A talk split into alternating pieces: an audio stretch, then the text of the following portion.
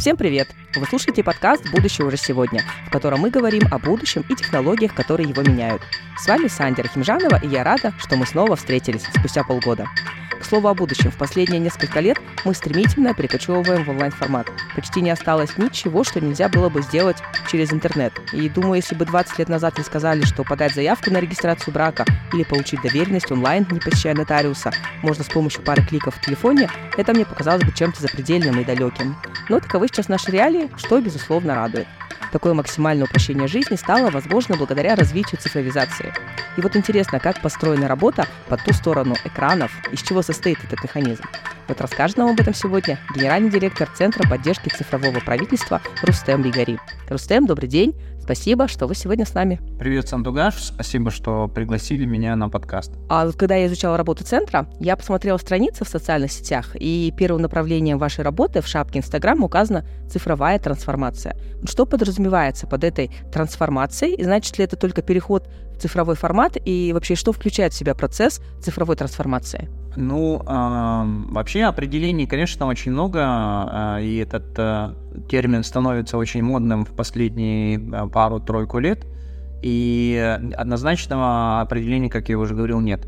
Но цифровая трансформация – это процесс, процесс изменений. А, и, как правило, не всегда цифровая трансформация может быть связана с цифровизацией. А, и поэтому нужно говорить, что цифровая трансформация это прежде всего оптимизация, это прежде всего реинжиниринг, переосмысление а, процессов, которые а, происходят а, в какой-то сфере. Это может быть и государственное управление, это может быть и в бизнесе, и совсем в любых сферах. Цифровая трансформация может касаться и а, вас самих, когда вы а, что-то дома делаете, какую-то рутинную работу, а, ну, условно говоря, вы, у вас был старый замок, а, и вы решили а, поменять его на какой-то бесключевой. Вот это тоже трансформация, трансформация процессов входа в ваш дом. Ну, вы уже немножко так вскользь проронили по поводу государственной трансформации, вот цифровизация госуправления. Да, это действенный способ повышения результативности госструктур, снижения затрат.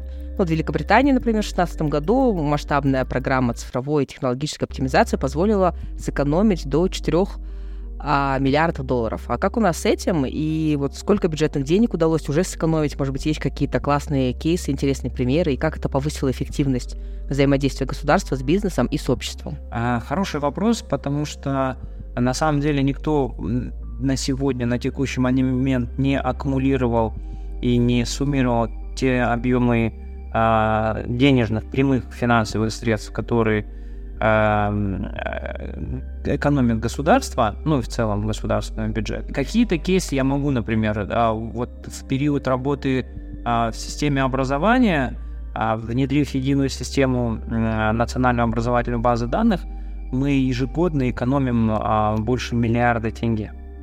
При этом затраты на сопровождение информационных систем не превышают даже пятую часть тех денег, которые э, экономятся. То есть это прямые. Но с другой стороны, нужно и говорить о том, что э, экономится прежде всего еще и время, э, что является, наверное, самым э, очень таким дорогим ресурсом сегодня. Время, вот. Есть масса других сервисов, а, которые тоже можно там в районе а, этих же сумм экономиться. К примеру, недавно а, Министерство обороны, которые провели реинжиниринг совместно с ребятами с нашего центра, провели полный реинжиниринг и призыв в армию или встать на воинский учет тоже не требует денег – и тоже было заявлено порядка миллиарда тенге ежегодно тратится на то, чтобы медицинский осмотр был призывников и так далее. Сейчас этого ничего не нужно. Ну, то есть миллиард — это вы имеете в виду оплата медперсонала, это какая-то канцелярские какие-то принадлежности, они это полиграфические какие-то услуги, да? То есть вот, э, вот эти все а, а, аккумулятивный бюджет это, — это об этом история. Но опять же, а, представить себе ситуацию, сколько времени мы с вами раньше тратили на то, чтобы отстоять в очереди за какой-то государственной услугой, это несоизмеримые совершенно затраты. Почему очень сильно связано с госуправлением? а, вот сама, сам процесс цифровой трансформации, это потому что государство оказывает нам с вами, для нас с вами, для простых граждан, это услуги. И а услуги, как правило, формируются из наших с вами налогов. Конечно, можно прямо говорить о том, что ну, нужно сокращать там бумагу, сокращать, внедрять. А цифровизацию, то, чем, собственно говоря, последние э, десятилетия мы занимались, внедряя электронное правительство, бегали, гонялись за э, внедрением информационных систем, то сейчас пришел период именно переосмысления в системе госуправления, что иногда, гоняясь за внедрением информсистемы, вы не видите э, человека и не видите своего клиента. А не видя своего клиента, вы не знаете, а, а, что вы оказываете и как вы, насколько качественно вы оказываете услугу. Ну вот какие-то есть отечественные или мировые кейсы, которые, по вашему мнению, такие самые удачные при переходе в цифру? Вот как раз когда э, идет вообще вот эта идея клиентоцентричности, да, клиентоориентированности, что государство, оно в том числе должно э, быть как бизнес-клиент клиентоориентированным. Вот какой-то самый удачный, может быть, кейс мировой, который, ну, на ваш взгляд, такой наиболее показательный, куда нам бы хотелось тоже стремиться? Наверное, такие, знаете, а, примеры, а, они общие, они примерно одинаковые, и если сравнивать с Казахстаном, это вот, наверное, мое субъективное мнение, государственные услуги и сервисы, которые внедряют сегодня в Казахстане, они в некоторых э, частях более прорывные, нежели в других странах. И если, говоря о примере там, Великобритании, э, он всего один кейс, то у нас в стране таких примеров гораздо больше, и мы двинулись гораздо дальше, потому что, наверное, редкие, кто редко кто может из э, правительств стран похвастаться тем, что знает, э, видит цифровой профиль гражданина, который позволяет более адаптивно и более инклюзивно оказывать какую-то услугу. Вот. Самым ярким примером, конечно, уже несколько лет после пандемии это является а, примеры эко- развития экосистемы финтека. А, это продажа автомобилей. Сейчас э, и весь фин, а, банковский блок весь подтянулся и а, очень много вовлекая в свою экосистему а, предоставляет весь спектр услуг. Вообще нужно сказать, что а вот, знаете, раньше тенденция внедрения информ... информационных систем, цифровизации, она больше, знаете, касалась как бы а, много говорили о аутсорсинге, где старались привлекать сторонние организации и так далее, там компании. Но а, если посмотреть на последние тенденции и исследования, то страны стали двигаться, и компании, крупные гиганты стали, стали двигаться именно в систему, единую, в свою экосистему. То есть борьба за пользователем движется а, в сторону а, единой какой-то экосистемы, из которой бы не хотелось, чтобы ваш клиент, пользователь, уходил. Примером тому является экосистема Google, а, Facebook а, и а, примером тому является наша банковская система. Мы сегодня пользуемся приложениями, и в которых вы можете оплачивать государственные услуги, оплатить налоги, платить коммунальные услуги, записываться в очередь, цифровые документы, переоформлять автомобили. Таких вот э, сервисов каждый день растет и растет количество. Ну да, то есть это в первую очередь, конечно, Каспи, Народный банк, да, Халык и вот эти все. И они очень тесно работают с э, электронным правительством, финтех сейчас, да, для того, чтобы помимо своих, так сказать, прямых продуктов и прямых услуг, они в том числе они предлагают какие-то такие услуги, которые связаны в том числе с государственными. Я говорю, я даже вот буквально недавно в аэропорту а, открываю через eGov Mobile, мне говорят, вы можете через Kaspi цифровые документы, сотрудники аэропорта. Ну, мы, я достаточно часто, на самом деле, в подкасте, мы очень часто говорим про Каспи и про какие-то вещи, которые они делают, поэтому it's okay. Да, интересно, что вот а, говоря об информатизации, вообще в целом в цифре, Э, в внедряем, который, который сегодня во всех странах как бы внедряется, и у нас в том числе. А многие говорят о том, что там с внедрением искусственного интеллекта и информационных технологий а будут, будет сокращаться количество а, там, роботизации, будет сокращаться количество там синих воротничков, да. А, но у нас в стране, ввиду того, что а, рабочая сила гораздо дешевле, можно заметить, что и это будет касаться белых воротничков. А переоформление автомобиля, взять тот же сервис, а, требовал раньше привлечения нотариуса. А сегодня они не нужны. А более половины сегодня сделок, связанных с переоформлением авто, это сделки онлайн. И мало кто ходит сегодня к нотариусу. И нужно здесь отметить там Freedom, который а, пошел дальше и предлагает а, переоформлять недвижимость. Почему? Потому что мы, э, пользователи, граждане, уже привыкли к тому, что а, сделка, которая совершается ну, в районе 15 там, миллионов тенге, она и, окей, и ее можно делать онлайн.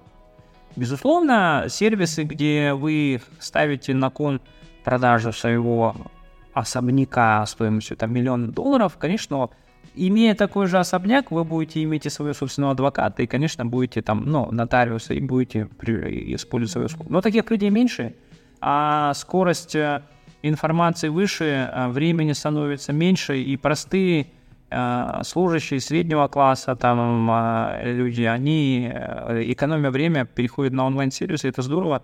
То есть задача вот цифры еще и покрывать именно большое количество потребностей, которые там сегодня растет. Вот, а, а сегодня растет а, активность больше именно в, средней, в среднем слое, нежели там, а, там выше, для высшего класса. Ну вот как вы получаете, ну скажем так, а, обратную связь а, от, э, не знаю, там, от пользователя, от клиента, или вы сами решаете, вот нам нужно, наверное, проработать вот эту госуслугу, сегодня она работает э, там через 10 шагов. Ну, я так понимаю, что вот эта цифровая трансформация, это как раз об этом, да, что есть услуга, которая занимает 10 шагов, задача вашего центра э, сократить максимально, насколько это возможно, там, условно, в два шага, да, какую-то услугу. Вот каким образом вы вот эти услуги подбираете, как вы работаете с э, госорганами в том числе, и кто решает, э, какую услугу мы там сегодня будем укорачивать? Вот хороший вопрос, потому что а, действительно всегда встает, а, а на основании чего ты выбираешь, и, а почему именно сделал предпочтение этому, этому бизнес-процессу. А вот в рамках да, трансформации я забыл а, да, отметить, что это да, реинжиниринг, а он в себя подразумевает три вещи, где это мы делаем дизрапт, то есть э, полностью отказываемся или пересматриваем там вообще процесс, или где-то есть э, какая-то оптимизация. Вот здесь нужно сказать, что для себя у нас вот в компании есть задача перед ребятами, если они оптимизируют какой-то процесс менее чем на 30%, то он не считается, что он оптимизирован. Теперь как мы отбираем? А, безусловно, а, вот э, data-driven а, governance – это управление на основе данных, и прежде чем за что-то браться, нужно обладать данными. Мы изучаем количество процессов, а, сколько раз запускается тот, иной, э, тот или иной а, процесс а, в год и какое количество людей тот или иной процесс касается.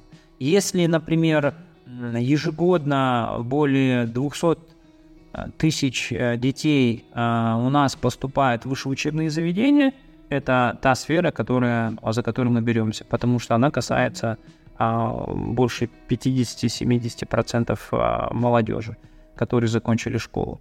А если это касается пенсионеров, которых сегодня больше почти 2 миллиона, и ежегодно тоже идет прирост выхода пожилых людей, выхода их на пенсию, это тоже нам процесс интересен. И в отличие от старых подходов цифровизации, а, у нас подход, к, как вы уже отметили, клиентоориентированности, то есть мы берем клиента в центр, и все, весь его жизненный путь, а, именно Customer Relationship а, Management или Customer Journey Map, мы его весь проходим через себя. И в отличие от э, других подходов старых э, по цифре, мы э, прям смотрим каждый шаг и проходим весь путь и формируем фокус группы. То есть не может быть э, принято решение описания бизнес-процесса без фокус-группы, потому что описанный процесс как есть мы, мы фиксируем и обсуждаем его с фокус-группой. И здесь э, нужно отдать должное э, гражданам, которые отзываются, активно участвуют, и для, на, для нас прям это очень важно. Конечно, можно делать обратную связь, нажмите кнопку что вы думаете об услуге, э, и этот способ есть, но вот органолептика, то есть э, когда вы прям с людьми разговариваете, непосредственно общаетесь, она гораздо важнее, потому что эмоции людей, их волнение или как они свои мысли излагают, как они при этом смотрят или реагируют на, на услугу, которая оказывается со стороны государства, это очень важно. Вот вы немножко уже э, говорили о специалистах э, э, своих ребят. Вот какие специалисты у вас в команде работают? Я думаю, что это не только айтишники, ведь при такой ну, работе также важен менеджмент, исследовательская работа, аналитики, да, для выявления боли общества. Вот ну, кто, скажем, является костяком вашей вашей команды? А, да, здесь вот, говоря о, о трансформации, нет а, а, жестких требований к IT-специальности, потому что для нас важнее системный анализ, а, логическое мышление – и а, умение мыслить. Конечно, тако, такие продукты, люди с такими а, навыками, их готовых не бывает. А мы смотрим базовые навыки а, аналитики, логического мышления, и потом начинаем работать с человеком, их а, готовить, обучать. А, они проходят сертификацию нашу, свою собственную, и а, жесткий отбор, и после этого только могут приступать. У нас достаточно, нужно отдать должное ребятам, у нас средний возраст достаточно молодой, и это, наверное, является нашим преимуществом, потому что, с одной стороны, опыт, накопленный с годами, а, иногда может мешать а, думать свободно. А поколение, которое сегодня приходит, это поколение альфа, уже не миллениалы, а поколение альфа, Z, а, которые думают совсем по-другому. И это прям а, то, с чем завтра а, уже будут их работать сверстники, то, с чем они будут сталкиваться, и поэтому прям важно, чтобы они прям по-другому думали. Не будем там эйджизмом заниматься, да, но в любом случае, это молодое поколение, оно все-таки не испытывает сложностей, да, с применением технологий в повседневной жизни, а вот люди постарше испытывают, да, например, взять э, бабушку-пенсионерку, у которой дети, внуки, они живут в другом городе, она, допустим, ходит с каким-то обычным телефоном, да, и подать заявку на получение лекарств, не знаю, записаться там в Дому медиа или получить какую-то государственную услугу даже через EGOV Mobile, она, ну, то есть для нее это очень сложно, и самостоятельно через приложение практически невозможно. Вот ей что делать? Не становятся ли вот такие люди невидимыми для государства? Вот как вы считаете? Что все-таки цифровизация — это в первую очередь умение владения э, технологиями, их использования. И некоторые люди, они просто в силу возраста перестроиться очень быстро не могут и, скорее всего, даже не научатся уже. Как бы не выкидываем ли мы их из э, из, как бы под, о, из-под ока государства, что ли, цифрового? Нет, конечно, э, говоря о том, что там переходить полностью на цифры, это не значит оставить э, это безальтернативным. Э, конечно, есть поколение, которое э, уже э, привыкло в аналоговом режиме работать, и, кстати, собственно, и по всему миру тоже э, вот из, мы же изучаем и смотрим опыт в развитых странах, то там и остается тоже опцией для тех, кто принципиально, есть и среди молодого поколения, там, и среднего возраста, которые не хотят принципиально там пользоваться электронным видом и хотят именно приходить. А с другой стороны, насколько большой это риск и насколько сложно им осваивать, это вот, наверное, нужно здесь отметить WhatsApp. А вот приложение, которое а, имеет больше двух миллиардов пользователей по всему миру, и ни для кого не, никто не испытывает больших трудностей, особенно наши родители, взрослое поколение. Достаточно быстро освоило это приложение, и никто не спрашивает, куда нажимать. И голосовые отправляют, и тексты набирают, и, собственно говоря, звонят. То есть с этим проблем нет.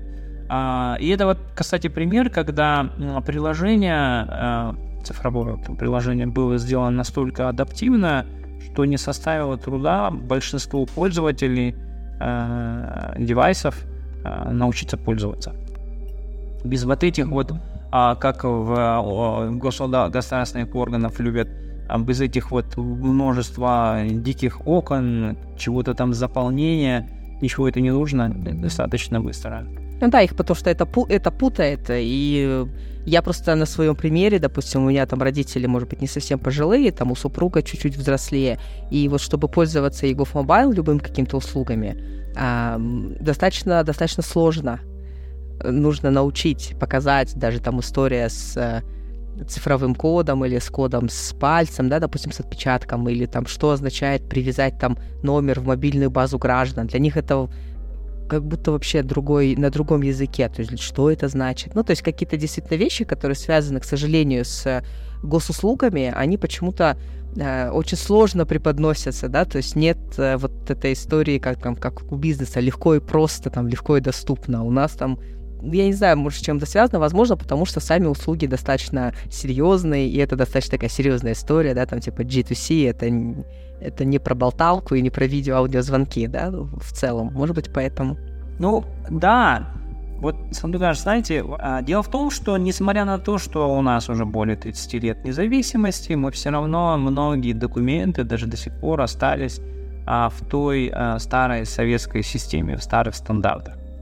И вот эта система государственного, государственной службы, она тоже осталась немножко там. А, конечно, есть э, желание у госслужащих меняться, но в какой-то части многие много об этом говорят, но не сильно в корне хотят что-то, что-то менять. И вот здесь вот важно ну, вовремя подключиться, собственно, для чего и Центр поддержки цифрового правительства и нацелен, а, чтобы не было прям совсем шалтай-болтая. То есть прям совсем все отобрать, вырвать и анархию сделать, но при этом оставить все-таки какую-то управляемость. Но в то же время избавить людей от а, ненужных бумаг.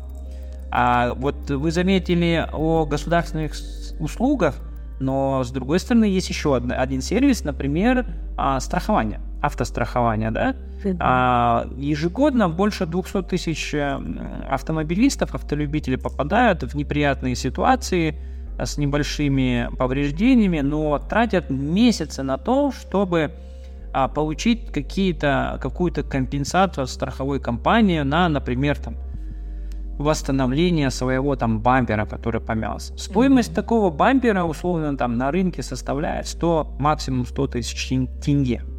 И тратятся месяцы ожидания, тонны бумаги и несколько часов, а, ну, несколько сотен э, часов времени не только вашего, но и государственного аппарата. Это судьи, это полицейский, который должен выехать вместо того, чтобы заниматься там обеспечением безопасности, он 4 часа как минимум тратит вместе с вами то есть иногда вот здесь вот вопрос такой, знаете, ценности, а насколько важно а, привести полицейского, замерить а, ДТП, когда небольшое, маленькие, небольшие повреждения и достаточно страховой компании просто выплатит. Вот. И это связано не с госуслугой, это отношение бизнеса э, к гражданам. И согласно текущим правилам, раньше, кстати, это уходило месяцы. И вот благо в, в январе этого года был принят а, закон, мы его называем Европротокол, наконец-то пробили, где в течение суток вот такие небольшие повреждения и автолюбители будут получать свои компенсации. Это... А, здорово. А когда он вступает в силу? А, он вступает в этом году в пилотном режиме э, Европротокол запускается. Некоторые страховые компании э, уже разработали э, приложение, тестируют и думаю, со следующего э, года, по-моему, с 1 января 2024 года официально полностью mm-hmm. запускается. То есть, ну, представьте, вы там нечаянно зацепили чью-то машину, не надо никого вызывать, тут же сфотографировали на мобильное приложение небольшие mm-hmm. повреждения и получили то есть это получается по принципу самоката, да, как сейчас там пользуешься самокатом или чем-то, ты представишь на парковку, фоткаешь или какие-то царапины, и потом тебе это восстанавливает. Здорово, классно, да. Это, конечно, такие вещи, которые э, нужны.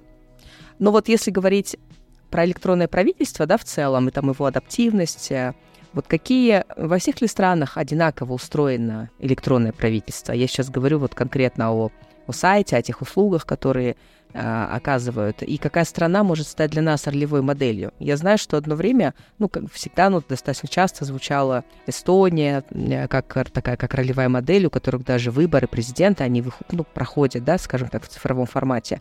Вот сейчас есть ли у нас какая-то модель, куда мы стремимся, куда мы хотим? И ну, нужно ли эту модель искать или достаточно какой-то свой путь развивать? А, мне кажется, мы как а, страна стали в части цифровой трансформации и развития Google, сами даже уже стали примером для многих стран. А где-то, конечно, на, на начальном пути формирования электронного правительства для нас примерами была Эстония, для нас примером была Южная Корея, но вот я и, и там, и там в этих странах был, для себя отметил, что мы уже их по каким-то сервисам по, догнали, а, конечно, там есть вопросы к connectivity, к связи, без инфраструктуры никуда, но вот именно по внедрению там сервисов мы прям очень сильно прыгнули вперед, и где-то мы на самом деле уже являемся примером. Если не опираться на страны, наверное, а, вот ярким примером хорошим являются страны, которые применяют процессный подход. Потому что государственная система, государственная служба или государственные услуги – это же сервисы, то есть то, что нам, для нас с вами, вот для тебя и меня, простых граждан, э, должно обеспечивать государство. Мы хотим с вами что? Хотим безопасности, мы хотим а, воду, мы хотим, чтобы нас а, обучали, хотим садики, больницы и так далее. И этот минимум должен обеспечиваться. Теперь вопрос, как он будет обеспечиваться, это вопрос про подходов, а, процессных подходов. Потому что ничего уникального а, что бы делало государство в любой стране, процесс он одинаковый. Человеку нужно обеспечить здравоохранением, это вопрос подходов и методов его реализации.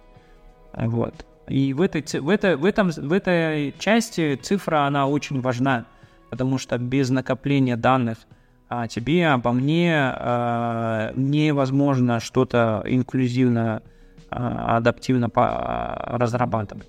Я бы хотел, чтобы там мне а, мой, моя поликлиника присылала сообщение, когда мне нужно проходить скоринг, а, что я недавно сдавал анализ. Мы восхищаемся а, степенью медицинской диагностики все, а, в этой в Южной Корее.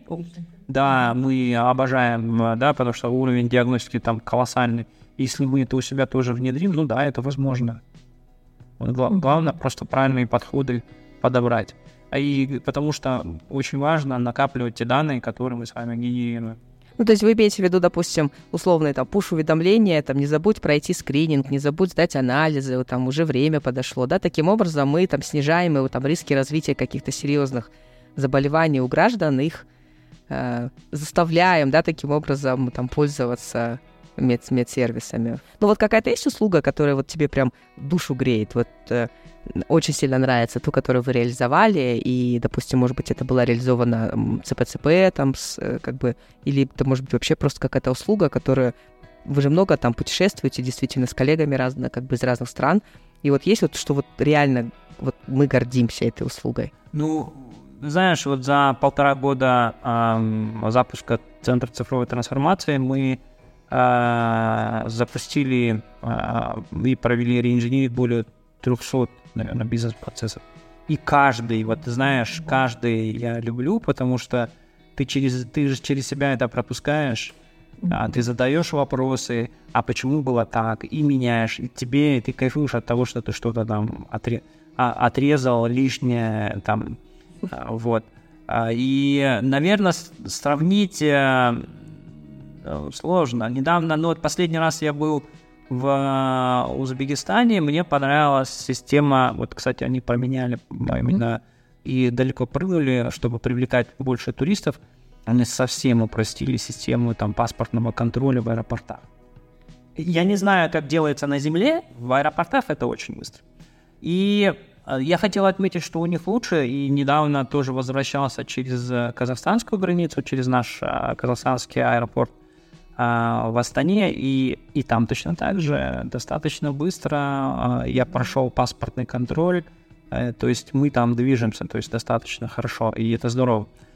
А, вот. Так что вряд ли, наверное, я бы какую-то одну там услугу мог отметить. Ну, конечно, для когда ты общаешься с друзьями, знакомыми иностранцами, ты всегда в пример, первое, что приходит, это переоформление автомобиля, это бах, 10 минут и автомобиль продан или куплен, mm-hmm. и номер вам придет туда, куда вы покажете. Это просто вау.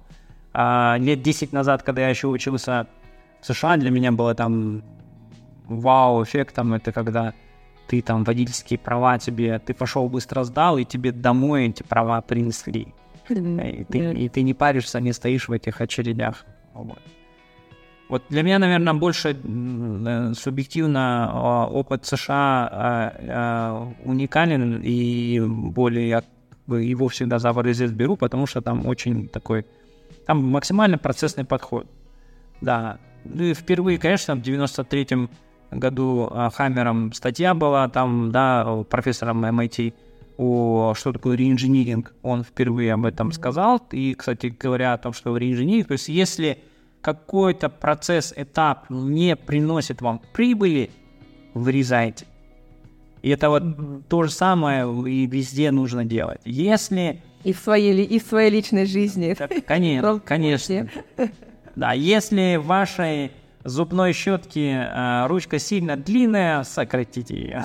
Ну, я говорю, для меня, допустим, было очень, э, когда можно было назвать, когда мне пришла смс после вот родов моей последней дочки, третьей, ну, это такое самое свежее, получается, воспоминание, со старшими детьми же такого еще не было, а здесь в 2020 году как раз и мне поздравляем, с рождением ребенка. Мне eGov Mobile прислал сообщение, если вы, вы, если вы выбрали имя, там, мы можем вам, типа, напишите там имя, фамилия в таком-то порядке, потом перепроверьте еще, там, несколько раз перепроверили, все, и вы можете забрать свидетельство. Вот это для меня было такое, вау, я даже помню, говорю, может, блин, меня eGov, говорю, поздравил, все-то знает государство, что появился новый, новый гражданин, поэтому это, конечно, было интересно. И вот недавняя тоже услуга, да, которую тоже говорили по поводу присвоения ИИН уже сразу младенцу, да, то есть не через. Это что же э, а, один из проектов, который вы начинали, вели ЦПЦП вместе с э, МВД, да? Да, это, кстати, очень важный, э, очень важный кейс.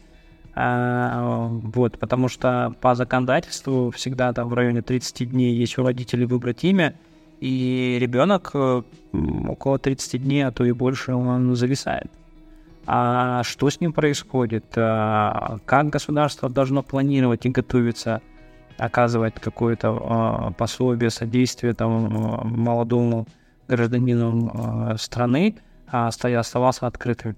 И вот, кстати, пример как раз, где приходила смс, мы этот же процесс брали и даже анализировали, насколько он был востребован. И ты знаешь, мы вроде такой процесс запустили там присвоение имени по смс, Казалось бы, классная штука, но она не была такая востребована. Именно поэтому мы докопались до этого процесса и весь процесс пересматривали. Да, присвоение при рождении это ну, очень большой, честно говоря, по мне прорыв, потому что теперь государство, как только рождается ребенок, какой смысл держать месяц там без имени, правильно? Или без, да. без а, каких-то... Без иина, да? Конечно.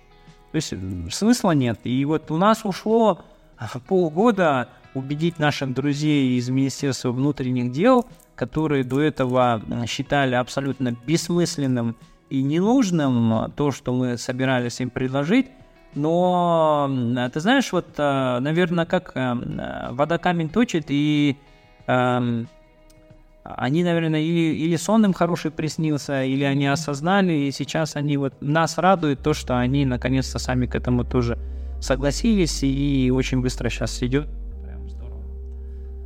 ну да, это потому что, во-первых, и, стати... и вопрос там статистики, да, то есть мы четко понимаем, какое количество у нас родилось, кто мальчики, девочки, да, условно, там, гендерный какой-то профиль, история там с тем же самым стратегическим, там, не знаю, там, бюджетированием, что у нас там, через 6 лет столько-то детей пойдут в школу, раз они родились, и они никуда... Ну и мне кажется, еще и вопрос безопасности, что этот ребенок уже никуда не денется, его э, ну, не вывезут на органы, если уж на то пошло. Ну, вот какие-то такие вещи. Ну, да, и я еще смотрю с точки, ну, прежде всего, я обычно смотрю с точки зрения денег, там, не только с точки зрения, там, стат, стат отчетности. Потому что, ну, представь, а, там, для того, чтобы пособие начислять, Министерство труда и соцзащиты имеется календарный год.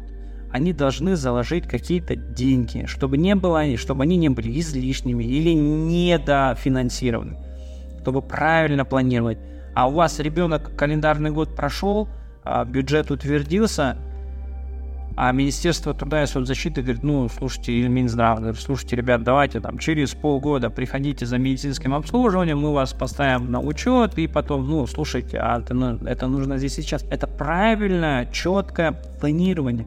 Вот из-за того, что этого не было, а, и госорганы а, всегда были к ним нарекания, почему неправильно бюджет сформировался, почему воровство происходит. Или бывает перераст, наоборот, пере, коррупция откуда-то и происходит же, когда ты начинаешь манипулировать, а здесь манипулирования нет, есть четкая, четкий учет, как ты говоришь, четкая статистика, и она не позволяет э, э, появляться каким-то коррупционным риском, прежде всего связанных, связанные с финансами. Классно, хорошая услуга, побольше таких проектов. Я думаю, что в конце года еще какие-то такие интересные кейсы мы увидим, услышим. Вот э, все-таки еще немножко про электронное правительство, да, по вот он каждые два года публикует исследования в сфере развития электронного правительства. И вот по состоянию на 22 год Казахстан он занял 28-ю строчку из 193 в рейтинге индекса развития электронного правительства. А ну, среди стран СНГ мы номер один как бы достаточно давно. Вот индекс формируется из трех важных аспектов. Вот о них хотела поговорить, особенно о последнем. Вот а именно предоставление онлайн-услуг, телекоммуникационная связь, то есть инфраструктура, да, и человеческий потенциал. Вот с первыми двумя это более-менее понятно. Это техоснащенность по факту, доступность, да, инфраструктура. А, а как связана цифровизация с человеческим потенциалом? Вот что означает этот э, э, вот, показатель в этом индексе развития? Что это значит? Это прежде всего компьютерные или как digital skills, это компьютерные навыки. Это насколько внедряя а, какие-то технологии и двигаясь в ногу со временем, насколько граждане Казахстана готовы принимать эти технологии. А, есть такой курс ProSci, из, а, управление изменениями. И вот а, в, в его а, концепте стоит, а, в основе лежит не просто говорить о внедрении какой-то технологии, а о том, насколько а, пользователи, общество, куда вы внедряете, готовы это принимать, готовы э, пользоваться, чтобы не было там отторжения, чтобы даже, даже элементарно, опять вернемся к системе образования, там было, есть такой тоже рейтинг другой о, о компьютерных навыках у молодого поколения, у школьников. И они проводили, кажется, в 2018 году или в 2019 они проводили а, этот, а, насколько дети знают а, там, компьютерные навыки. И вот а, это очень важно, готовность их вливаться в информационное общество, знают ли они, как пользоваться Word, знают ли, как запускать Safari, как пользоваться интернетом, понимают ли они, что такое цифровая а, гиперэтика, а, что такое социальные сети а, и так далее. То есть это вот, вот этот весь пул наборов навыков цифровых, который должен обладать, а, должны обладать граждане страны. А как думаете, в 2024 году на каком мы будем месте? А, я думаю, мы...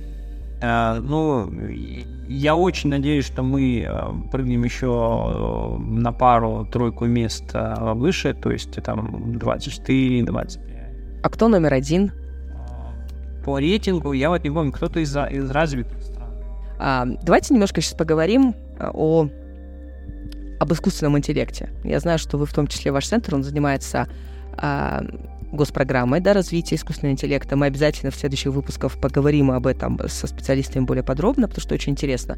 Но вот используете ли вы искусственный интеллект, ну, допустим, в в вашей работе, да, мнение о нем достаточно противоречиво, и вот ведущие фигуры в области разработки технологий искусственного интеллекта, там в том числе Илон Маск или там Стив Возник, они предлагали сделать какую-то паузу, да, в развитии технологий искусственного интеллекта, ну, пока не будут какие-то применены надежные протоколы безопасности.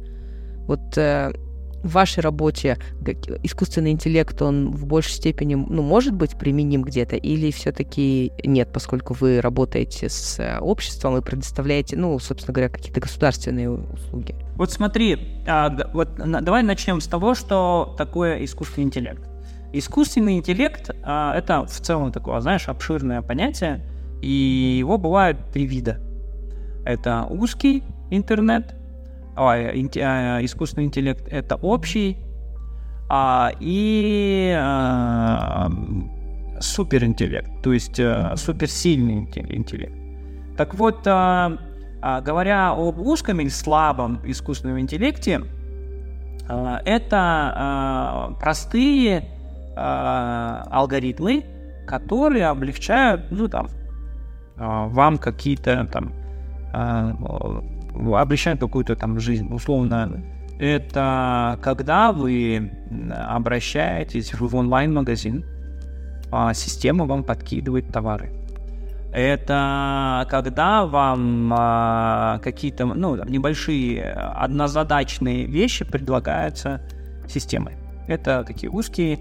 А они широко, наверное, по мне, ну, как бы уже применяются в некоторых а, частях, например, система управления рисками, а, а, чат-боты, они применяются. То есть нужно, если говорить об узком или слабом, то да, он уже применяется. Достаточно широко, не только в Егове, не только в каких-то сервисах, но и в а, бизнесе достаточно широко. А следующий — это общий искусственный интеллект или сильный.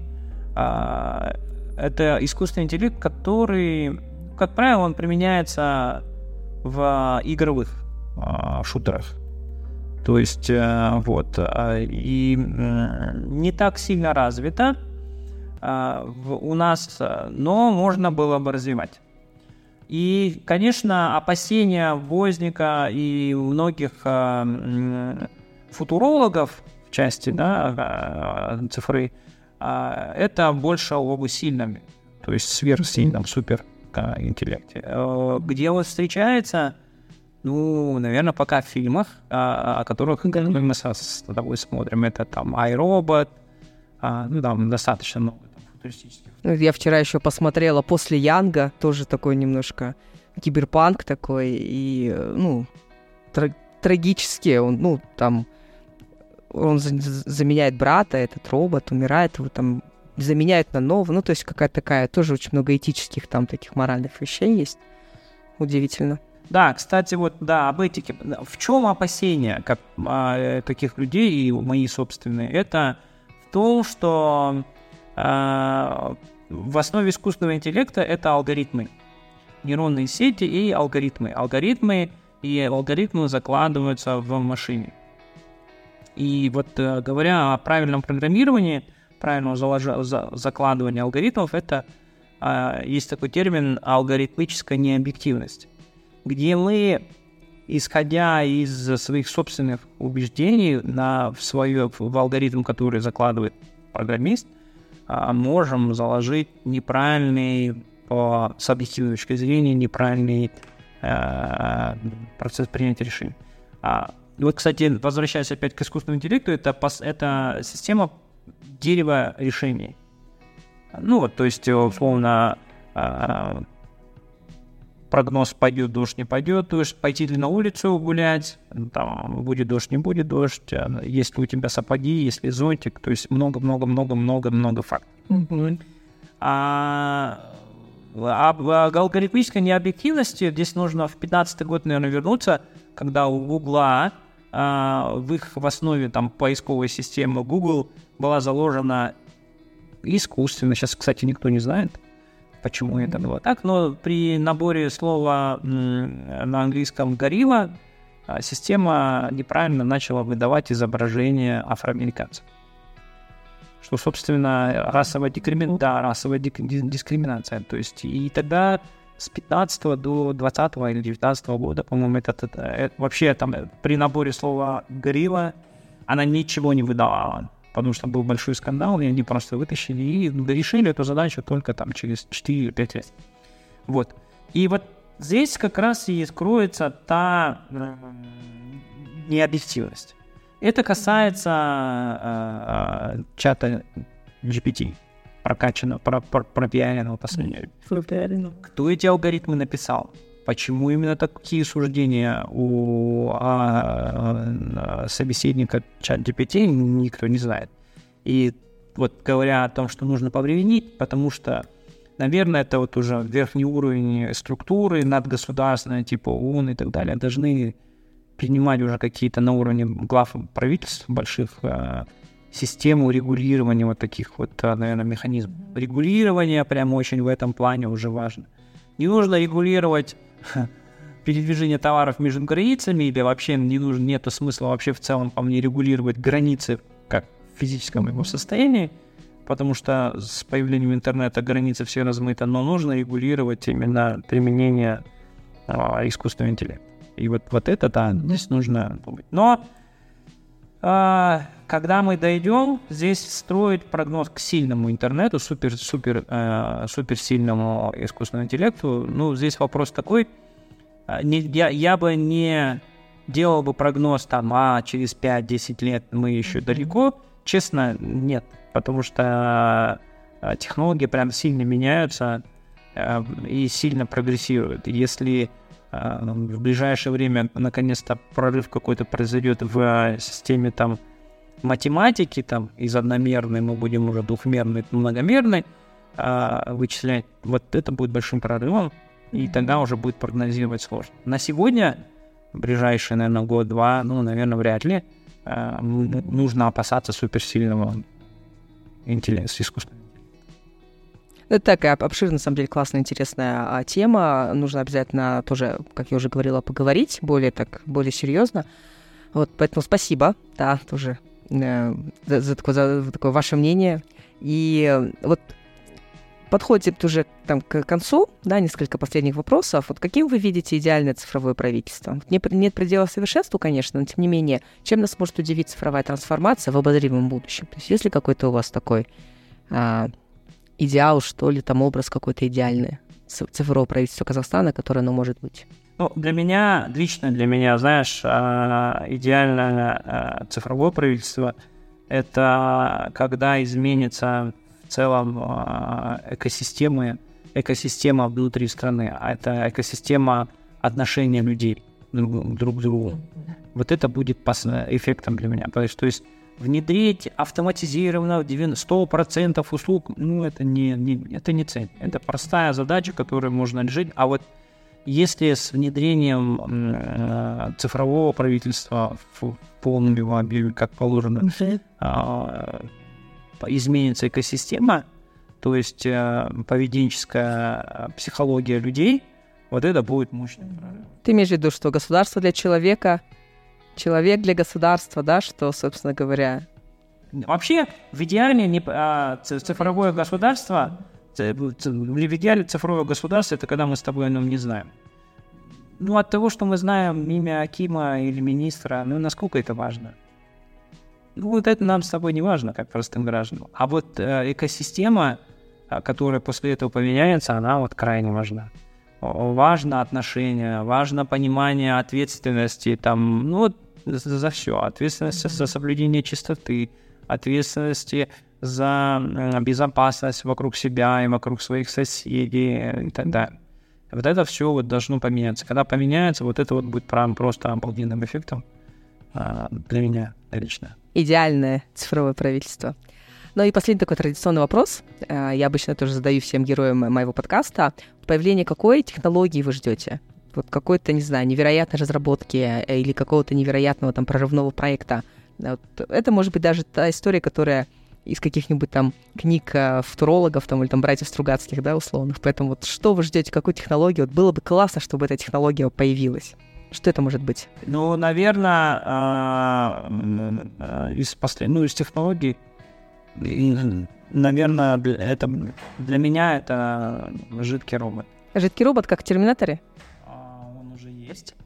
А наработки ага. какие-то ведутся, и как только если разработки уже исследования закончатся, его MIT и в Сингапуре или в Китае какой-то университет уже заканчивает. Я внимательно за этим слежу, а, чтобы исследования быстрее закончились, и это можно было уже в промышленных масштабах применить. Потому что вот в целом все поменяется, ну, честно.